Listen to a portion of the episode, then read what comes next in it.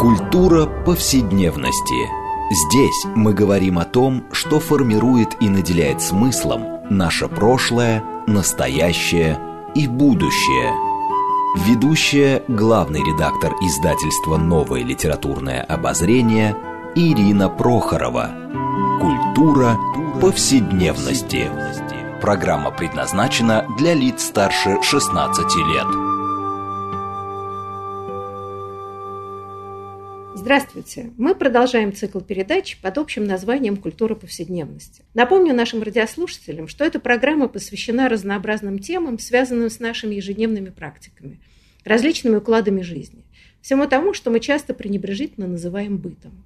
Наша программа, однако, стремится показать, что многие стороны повседневной жизни являются важнейшей частью культуры и во многом предопределяют и формируют ее развитие. Но в наших программах мы вообще много уделяли внимания различным органам чувств, например, запахам, э, я не знаю, цветам. Это часто появляется. Вот э, на самом деле сегодня мы поговорим на тему, которую мы меньше затрагивали, а именно о семиотике звука, да, о звуке и нашей повседневности. Как звуки, окружающие нас, формируют нашу повседневность, и наоборот, как наша повседневность во многом формирует вот этот звуковой фон, который для нас кажется очень привычным, но на самом деле, как выясняется, он исторически тоже очень сильно изменчив.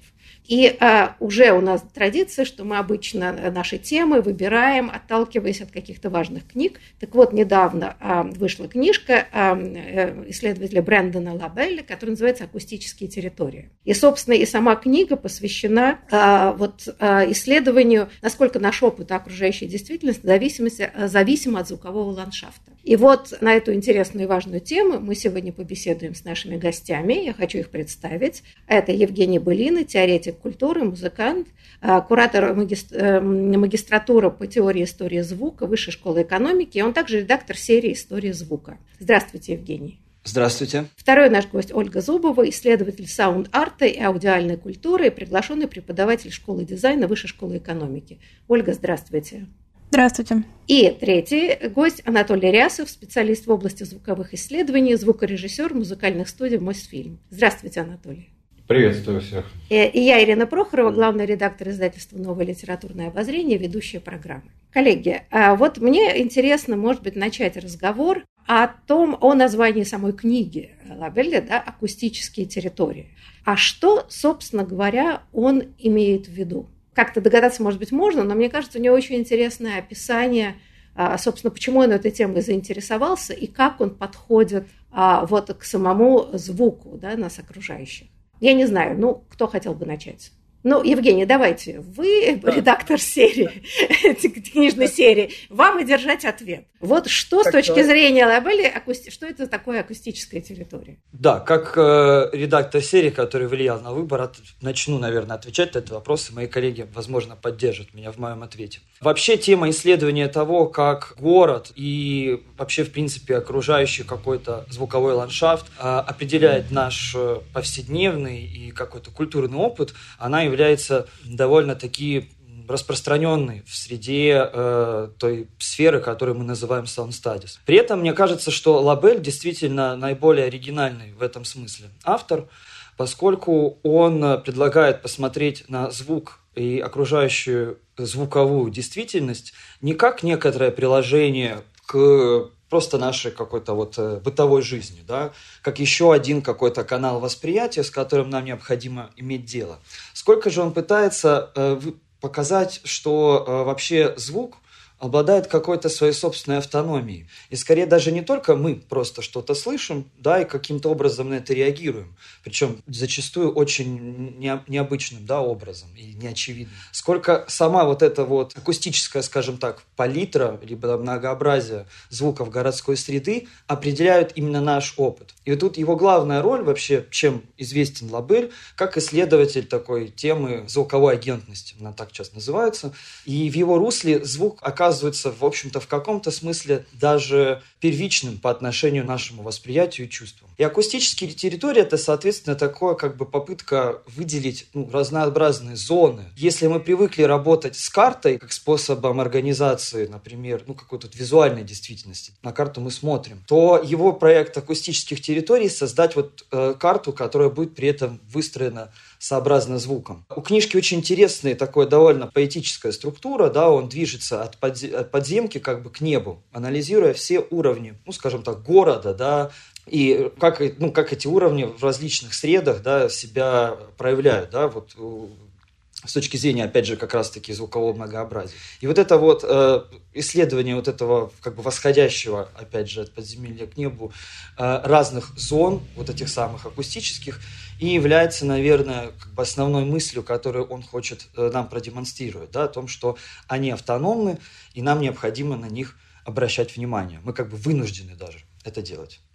Коллеги, а что-то хотели добавить или мы движемся дальше? Мне кажется, что вот из всей серии, э, которые, книги, которые вышли в этой серии, э, для вот темы культуры повседневности, наверное, это идеальный кандидат, то есть вот для сегодняшней беседы, потому что в действительности это не столько теоретизирующая книга, хотя там есть такие концептуальные обобщения, сколько э, такая социология звука, я бы это назвал. То есть Лабель выделяет а, звуковые пространства, ну вот а, от, там, от подземелья до э, неба, как Евгений сказал, а, и его интересует погруженность в ту или иную звуковую среду. Это может быть тюрьма, это может быть улица, супермаркет, что угодно. На самом деле он дает возможность развивать дальше эти примеры, потому что невозможно в одну книгу все равно вместить все звуковые территории, которые окружают человека. То есть там можно фантазировать сколько угодно. Это могут быть джунгли, не знаю,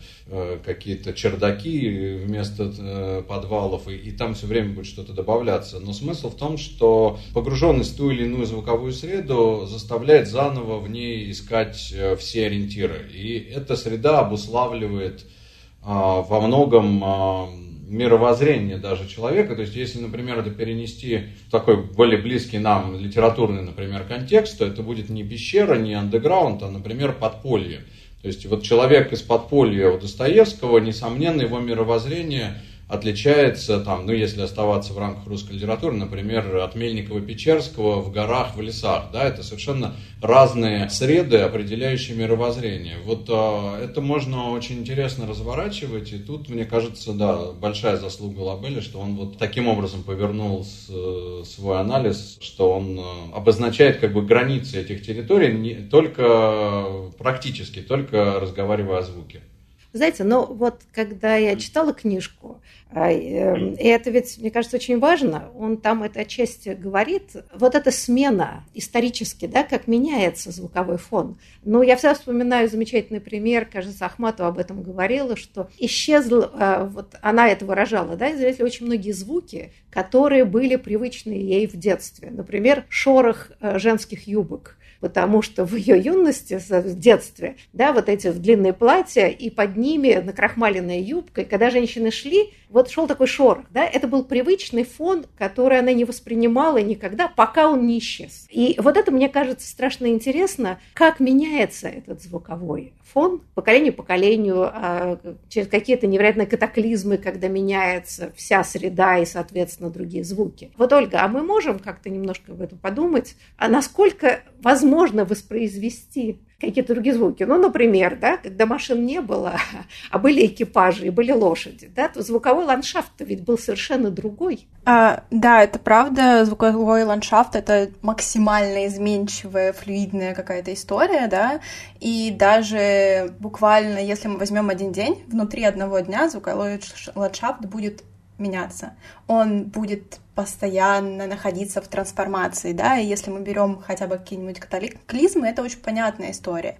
Это кардинальные изменения, но когда мы берем просто какие-то повседневности, да, поход, там, не знаю, в магазин, еще куда-то, а, это что-то, что никогда не стоит на месте.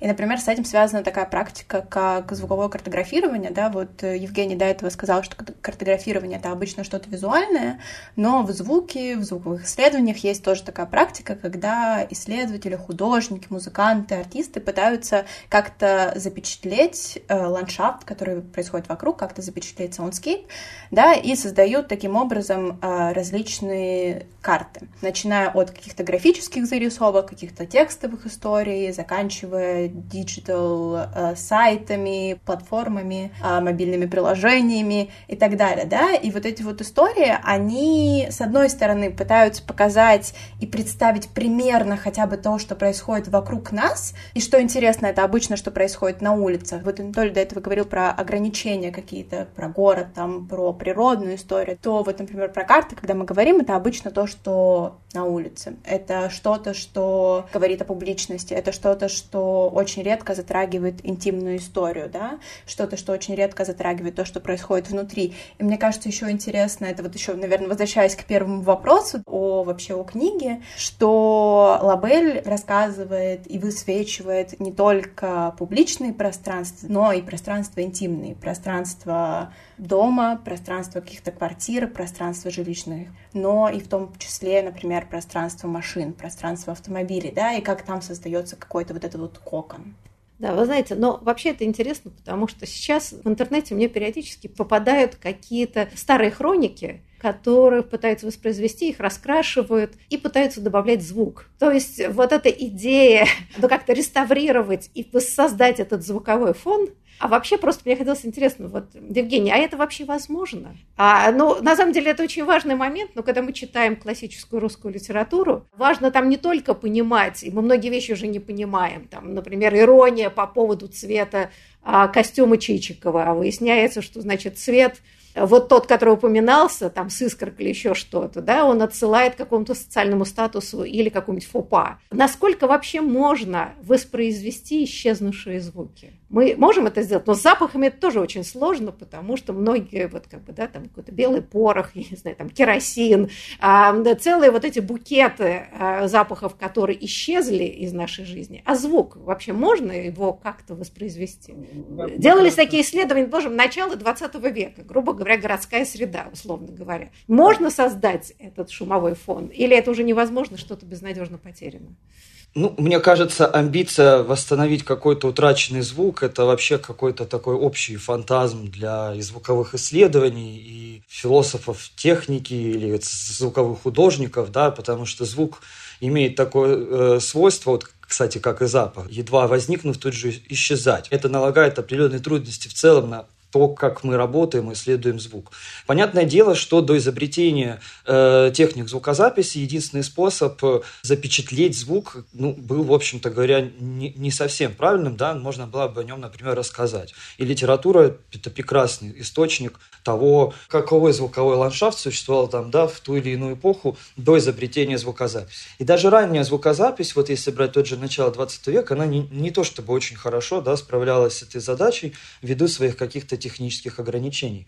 Поэтому, скорее всего, обычно, я знаю подобного рода видео, это, скорее всего, ну, как бы монтированный какой-то, э, монтированная звуковая дорожка, которая бывает порой даже синтезируется. Вот, например, я вспоминаю Авраамова, классический э, э, пример вот ранний такой вот авангардный шумовой музыки, ее сейчас как бы восстанавливают, условно говоря, там, по партитурам, потому что там должен был звучать вообще весь город.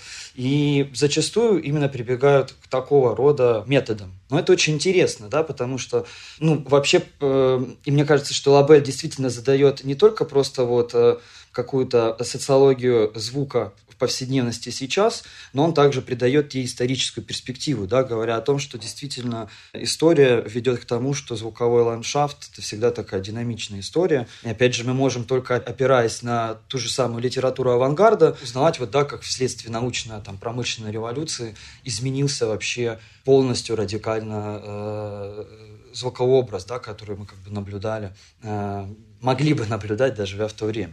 Хотя, наверное, в 2000-х годах это тоже произошло в связи с тем, что мобильность да, звуковых устройств повысилась, способы фиксировать звуковую реальность э, демократизировались и так далее. Я вот всегда думаю о том, как звонки мобильных телефонов, например, в нулевых годах были маркером индивидуальности, да, они у всех были разные как бы модно, да, там какой-то рингтон себе поставить. Сейчас же, да, кажется, что либо он унифицирован, одинаков, либо вообще мы уже не привыкли звонить друг другу по телефону, да, мы пишем обычно на почте, в социальных сетях и так далее. Вот пример такого частного звука, он изменился. Ну, я так э, на всякий случай скажу, что я на самом деле скептически отношусь к большинству попыток э, озвучить э, старые кинохроники.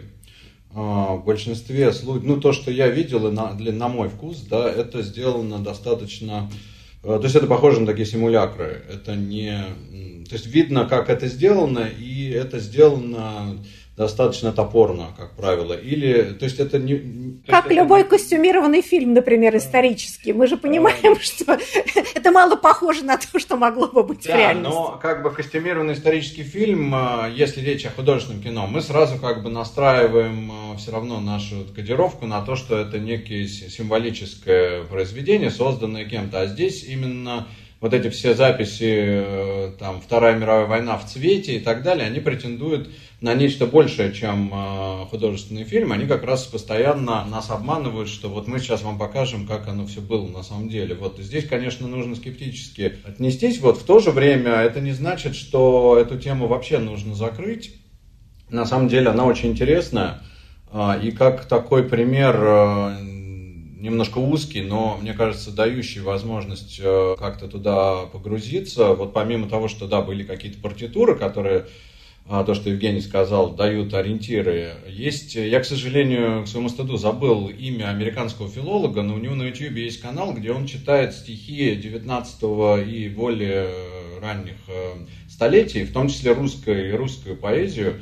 Он ее читает так, как ее произносили в XIX веке, восстанавливая это по самым разным исследованиям. Как ни странно, это кажется таким кабинетным э, праздным делом, но э, то, что он э, читает, это очень убедительно. И на самом деле, когда я слышу, например, голоса поэтов начала века, я помимо того, да, 20 конечно, века, э, помимо того, что я слышу, как, что, конечно, звукозапись шагнула далеко вперед с тех пор, но я слышу, что они говорят по-другому. То есть они говорят абсолютно, там, там вроде бы знакомые слова произносятся, то есть ну это вот, и они причем похожи, там Чуковские, Скрученных, они похожи говорят, хотя они совершенно не похожи как поэты, да. И это очень интересно, и таким образом можно все-таки в прошлое как-то таким быть звуковым археологом, но нужно все-таки понимать, что легко впасть вот в такой э, фейк и думать, что ты что-то восстановил, то есть это, конечно, очень сложно. Во всяком случае, мне кажется, тут интересно хотя бы показать,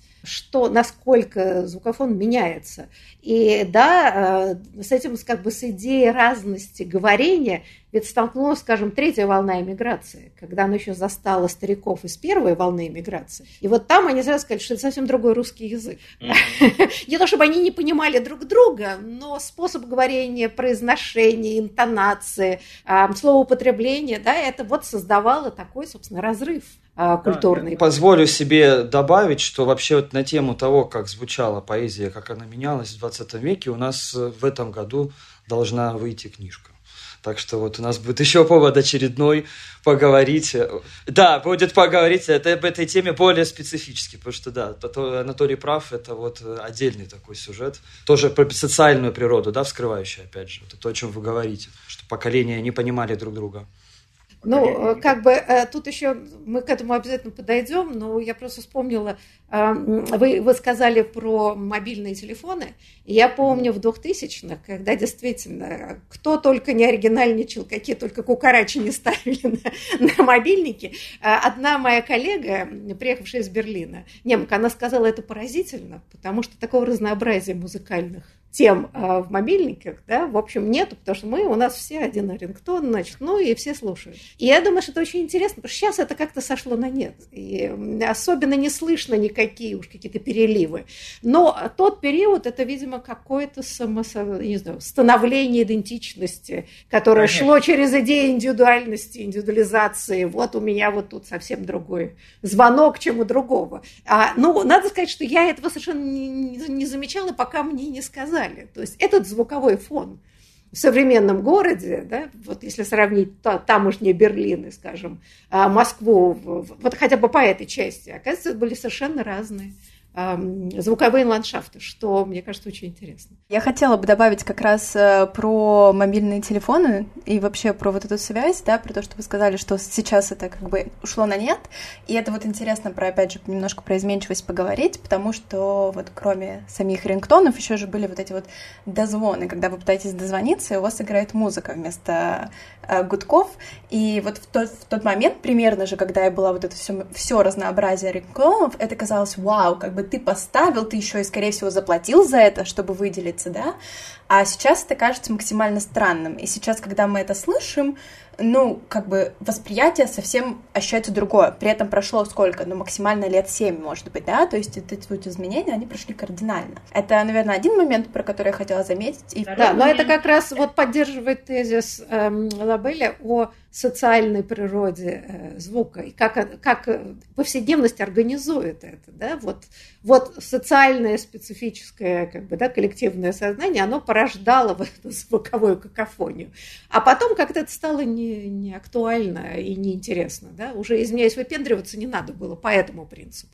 Ну да, и, и технологии перестали быть такими новыми, как бы перестало быть вот это желание попробовать что-то, а что будет, а что, если я изменю, да. Вы знаете, но я хотела вот здесь поднять тему, хотя нам через две минуты, наверное, придется выйти на перерыв. Мне очень было интересно рассуждение Лабеля о метро. То есть вот он, как э, Евгений описал, да, значит, как бы исследование звука, он начинает, так сказать, с подземелья, с преисподней, и, да, соответственно, поднимается на разные социальные уровни.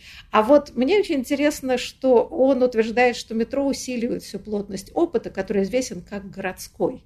А вот, я не знаю, вот, Анатолий, может быть, вас спрошу, а, собственно, что он имеет в виду? Почему он считает, что метро вот это квинтэссенция городского опыта? Ну, насколько я помню, вот эта глава про подземелье, она, включающая андеграунд и метро, там очень важна тема эха, тема постоянно такого копошения этих звуков, которые, ну, условно, гипертрофируются, да, то есть э, это, э, это не просто эхо, как вот в пустой пещере кто-то один что-то крикнул, а это звуки, которые как вот в звуковых эффектах, э, там, дилей и так далее, задержки, они накладываются друг на друга и создают уже свою такую среду вот звуковую. И в этом смысле метро это такое вот гипертрофированное скопление вот этих звуков, оно повторяется, усиливается и больше привлекает внимание зачастую, чем э, ну, когда нет этого вот эффекта эхо, да, как, как его называет Лабель. Вот. Но, кроме того, он, он там, ему для него очень важен, э, что метро, опять же, социологически, там он, он же пишет не только про поезд или не только про толпу, он пишет про музыкантов в метро, по-моему, про бездомных, э, и то есть это прямо его интересует как такая квинтэссенция вот э, человеческих отношений, где действительно ну, наверное, можно в парке, да, встретить и музыканта, и бездомного сразу, но вот, условно говоря, что там очень многие и социальные слои могут встретиться, даже кто-то вот очень-очень богатый попал в пробку, он вынужден там на метро проехать несколько остановок, и он попадает тоже в эту среду. То есть там даже классовое разделение более стерто, чем, скажем, там в супермаркете. Такой, может быть, точка отсчета, да, для почему метро. Вы знаете, ну, мы сейчас выйдем ненадолго на перерыв, после него мы продолжим разговор про акустические территории и продолжим разговор о метро как такой квинтэссенции городского опыта, если верить бренду Лабелю. Так что, пожалуйста, не переключайтесь, мы скоро продолжим наш разговор.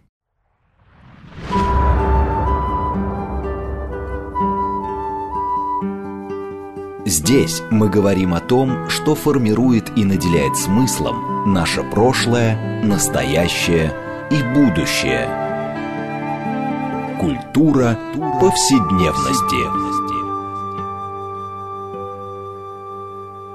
Мы продолжаем а, нашу программу в рамках проекта «Культура повседневности». Напомню нашим радиослушателям, что мы сегодня беседуем о звуке и повседневности о том, как звучит город и как наша повседневность формирует э, звуковой ландшафт и наоборот – как вот звуковой фон э, определяет во многом нашу повседневную жизнь. А мы, как уже я говорила, отталкиваемся от книги американского исследователя Брэндона Лабелля. Его книга называется «Акустические территории». И так или иначе мы ее упоминаем, а, когда беседуем с нашими гостями.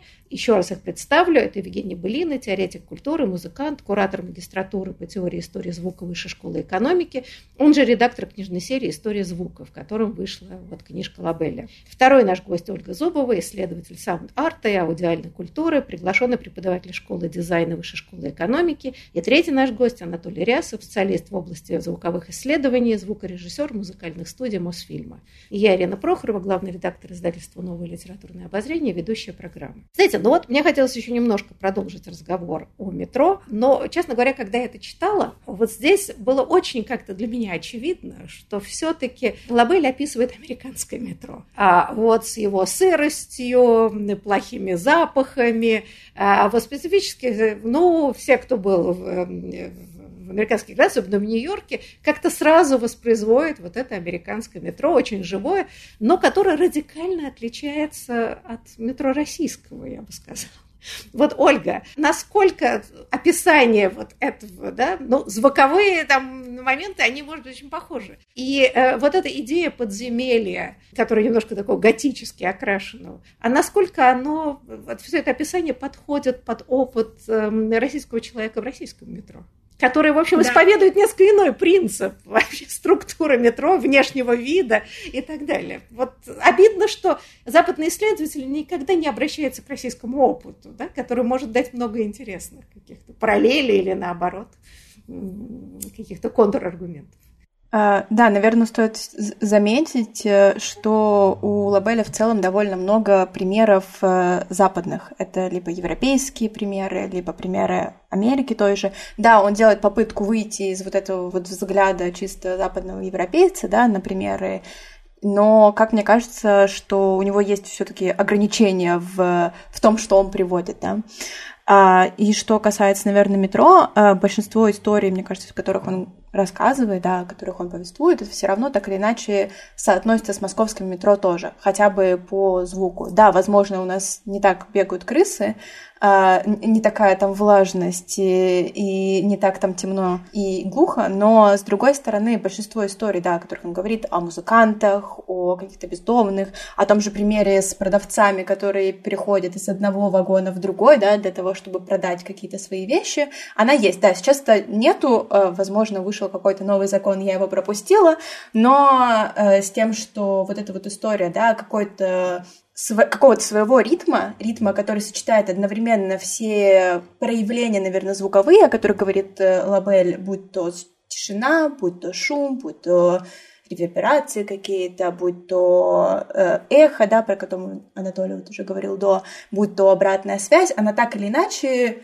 в российском метро присутствует тоже.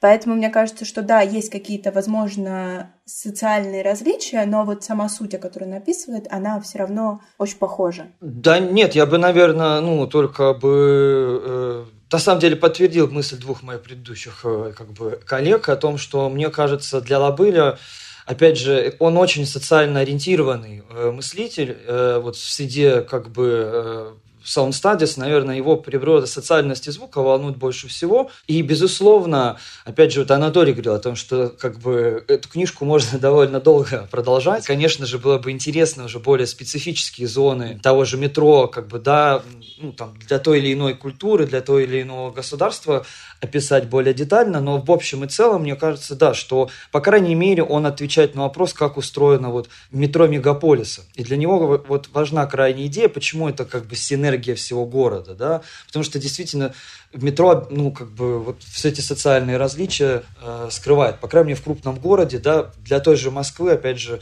характерно, что самые разные социальные страты могут в метро оказаться с всех профессий и так далее, и так далее. Вот эту мысль, ну, в общем-то, это можно вполне приложить и на наш опыт.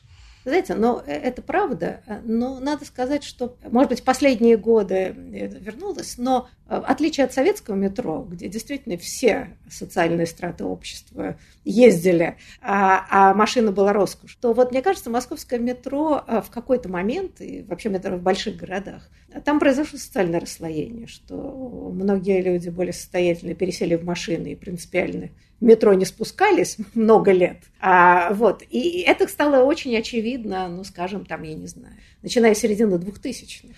А, часто в метро я просто стала наблюдать, что вот какая-то часть социальное слой просто вымылось, их стало очень мало. Сейчас это опять как-то немножко меняется. И в этом смысле, мне кажется, российское метро, ну не с точки зрения звуков, да, поезда как были, так и ходят. И музыканты играют, несмотря ни на что, в переходах. Но вот я хотела спросить эм, Анатолия, если все-таки звуки вписать в некоторый более широкий контекст, но ведь э, московское метро, а за ней и другие метро, было выстроено как идея подземных дворцов. Да? То есть в отличие от прагматизма, скажем, там английского, э, лондонского метро, американского метро, которые не гнались за какой-то немыслимой красотой, э, здесь была некоторая утопия. Да? Вот, значит, хозяйка Медной горы выстроила вот такие роскошные э, хромы. А это как-то, если соединить это со звуками, это как-то все-таки меняет общее представление да, о метро. Э, то есть никак не хочу глорифицировать его, но просто мне кажется, вот сами эти старые станции, да, которые как бы изгоняют идеи преисподней, да, такое что ты в каком-то невероятном дворце находишься, огромном доме культуры. А это же тоже влияет, а поскольку Лабель уже все время говорит о социальной стороне, Э, звукового, да, то есть это звук вписан в какую-то социальную ткань более широкую. Это как-то меняет представление и восприятие этих самых звуков? Или нет, с вашей точки зрения? Ну, я думаю, что, конечно, да, это меняет. Э, и Лабель, в принципе, дает тоже некие, некие направления, как это может менять, потому что э, ну, как бы про московское метро, это, ну, как бы, это интересный вопрос, потому что действительно туда иностранцы приезжают иногда как в музей, они могут ходить там а, по станциям, и, и там, ну, не знаю, для меня там действительно есть э, интересные архитектурные решения, и, безусловно, в звуковых ландшафтах они тоже играют роль, потому что, ну, во всяком случае, Э, ряд станций, мне кажется, что там очень высокие потолки, да, по сравнению с многими другими странами мира, а, а там в Петербурге оно гораздо глубже, например, ну, то есть это, конечно, все не может не влиять, э, но тут я, я соглашусь, что Лабель дает такие возможности это развивать и перекодировать, и в этом заслуга его книги, это, и если его за что-то критиковать, то скорее не за то, что вот он не учел что-то, потому что здесь действительно можно бесконечно находить э, то, что он не упомянул, э, потому что их действительно огром, огромное количество этих звуковых пространств, а, а то, что он э, дает возможность их дальше разворачивать, и сейчас нам задуматься о том, что действительно это оказывается, может различаться. А что касается самого окружения, как оно влияет, для меня такой еще одной заслугой Лабели является то, что он э, отчасти э, ушел от привычного стереотипа звуковых исследований, когда все время идет война с визуальным.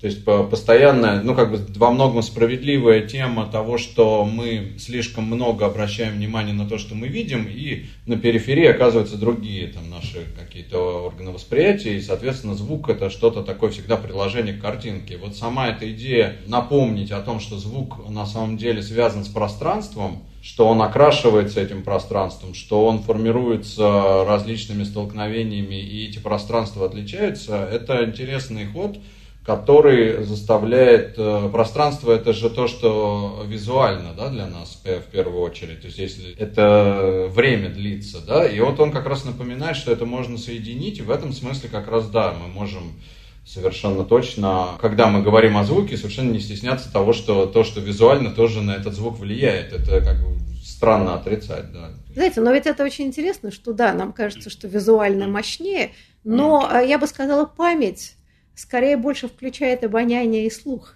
А, и в этом смысле визуальность может не меняться, городское значит, пространство да, с консервированными зданиями может не очень сильно измениться с течением времени. Да? Вы по-прежнему ходите по этим улицам, но что-то там изменилось, какой-то другой магазин, но, в общем, радикально ничего не изменилось.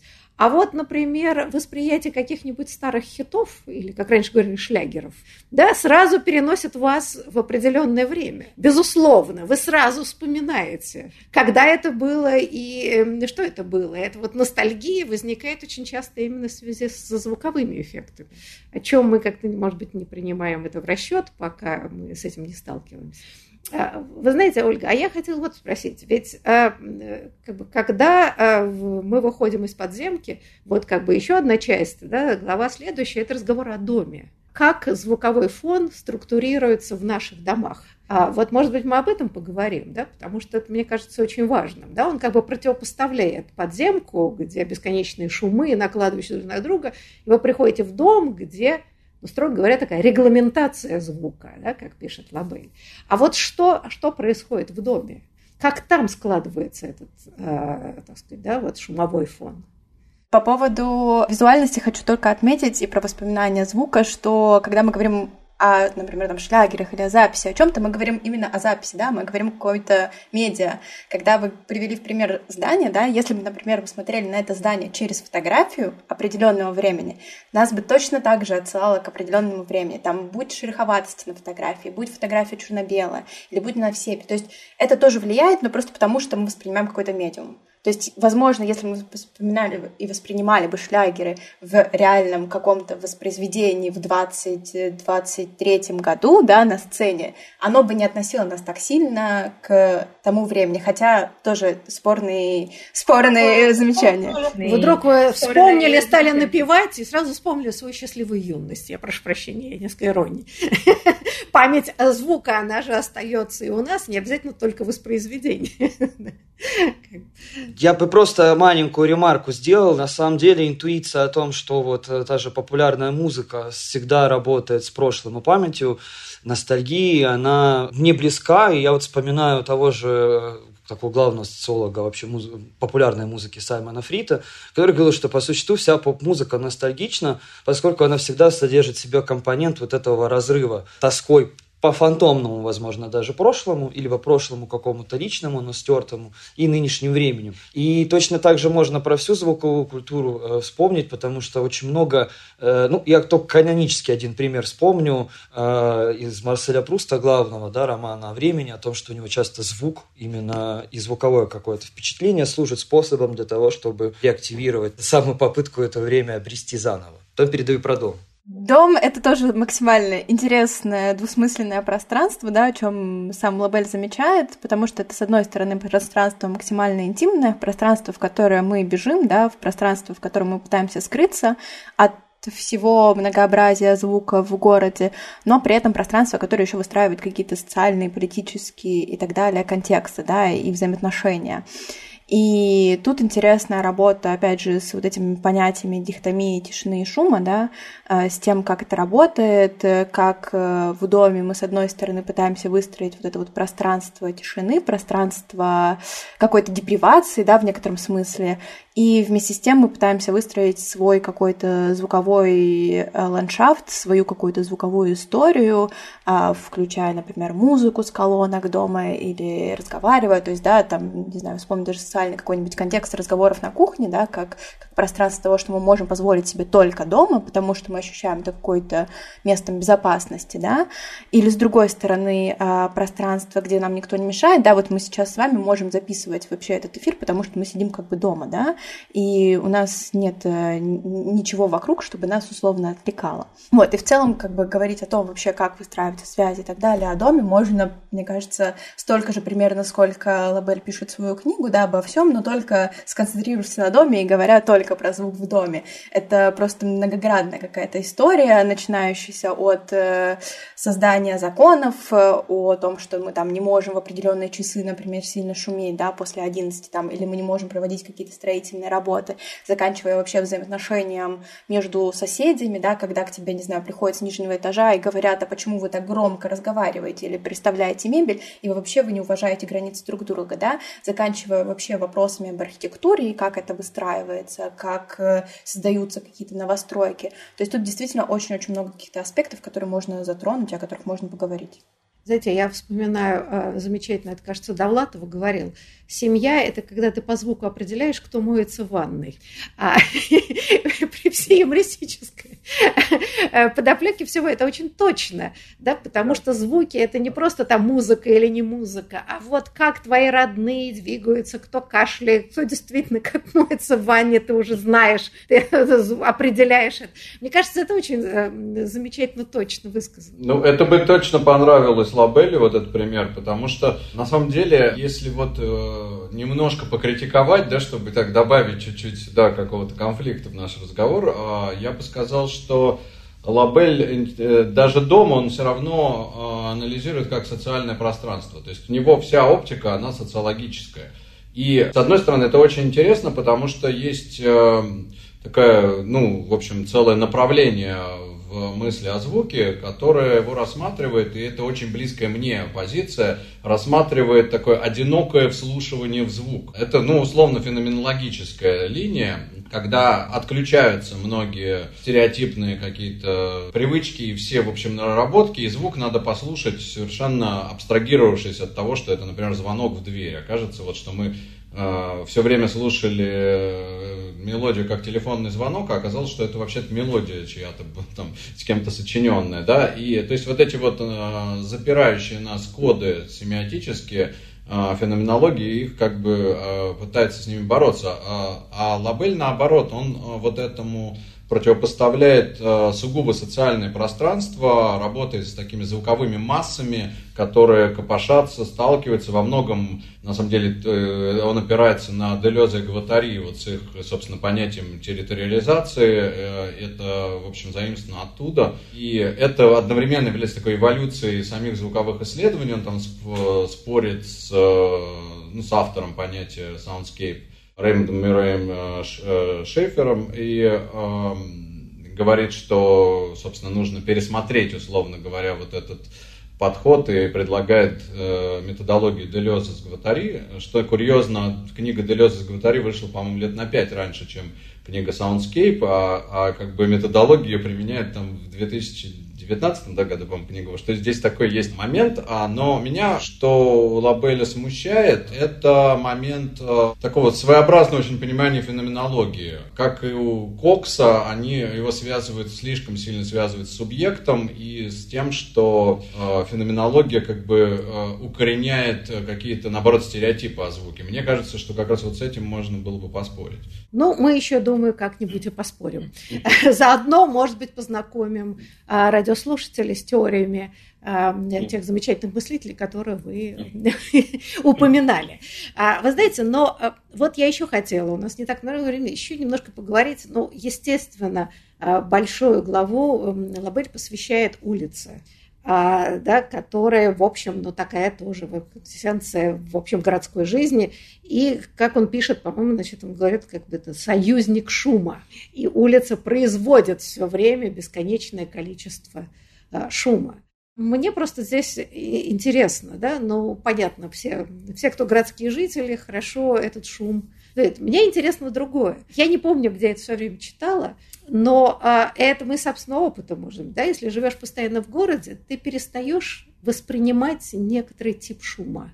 Ну, например, люди спят с открытым окном и не обращают внимания, например, на шум автомобилей хотя дорога недалеко, и спокойно воспринимает какие-то еще дополнительные шумы, которые становятся таким привычным фоном, что вроде бы этого нет. Но выезжая за город, они просыпаются от пения птиц и говорят на полном серьезе. И говорят, что вы знаете, вот прям, черт возьми, спать не мог, так разорались птицы, а значит, то, что у него орет, там идет автострада где-то в 300 метрах, и человека не очень беспокоит.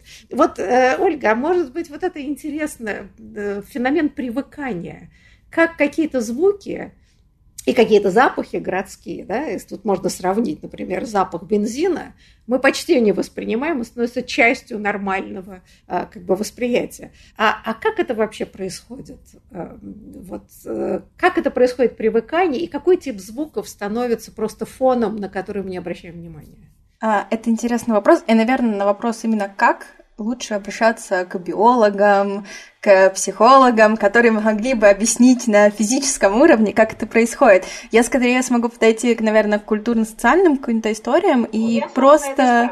Да, да, да, да, подумать. Ну, и, и, я скорее про то, что на этот вопрос очень по-разному можно, опять же, посмотреть, да, и с разных сторон обратить внимание, как в целом на феномен звука. И, наверное, здесь эта история про наше восприятие и какую-то попытку, э, условно выражаясь, не сойти с ума.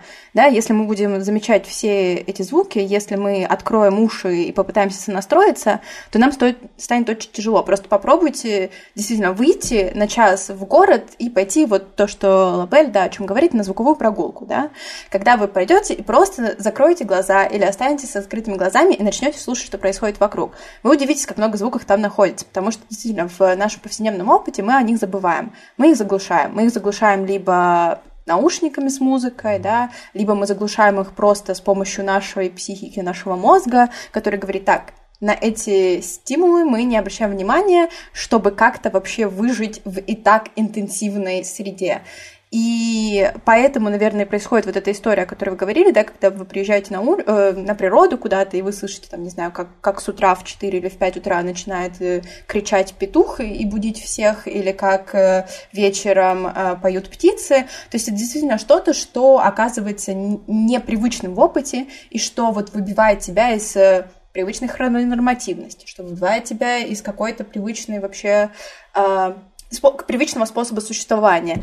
И поэтому, если бы тот же человек как бы прожил какое-то время в этой природной среде, он бы точно так же привык к этим звукам. Скорее всего, если у него нет каких-то ментальных особенностей, которые бы повлияли на его способ восприятия. Так и в городе живут люди, которые могут жить здесь с рождения, и при этом очень тяжело переносить все шумы поезда, все шумы метро, да, все шумы машин. Ну, то есть это что-то, что на самом деле не только на культурном коллективном уровне может рассматриваться, но и может рассматриваться максимально на индивидуальном уровне, и тут, наверное, тогда такое обобщение не очень работает. Знаете, но вот, к сожалению, мы с вами еще ничего обсудить-то не успели, да, у нас уже программа заканчивается. Но я просто не могу не вспомнить э, вот это изменение шумового фона. Долгожители помнят, что в Советском Союзе, где бы ты куда-то ни пришел, всегда были репродукторы. Э, на улицах, который бесконечно, э, значит, то включалось просто радио, да, и вот это бесконечные программы, э, какие-то анонсы, и это я помню с самого детства, там, вы в пионерском лагере даже где-то за городом, и целый день этот репродуктор работает, вбивает в сознание какие-то мудрости идеологические, например. А вот это вот совершенно исчезло. Будем надеяться, что навсегда. И это тоже очень интересный феномен. Вот эти, еще раз, с чего мы начинали, исчезнувшие шумы и звуки. При этом мы не всегда даже и воспринимаем, что этого уже нет. И какие-то совершенно другие городские шумы, звуки, тип музыки, громкость музыки, например, в тех же кафе. Это тоже очень интересное изменение какого-то социального состояния как бы изменения общественные, да, вот во многом связаны и отражаются в этой смене э, звука, да, и звуковой палитры. Ну, в общем, правда, тема колоссальная. Я боюсь, что мы еще могли час поговорить, но я надеюсь, что мы к этой теме обязательно вернемся. А я благодарю гостей. Большое вам спасибо за интересный и важный разговор.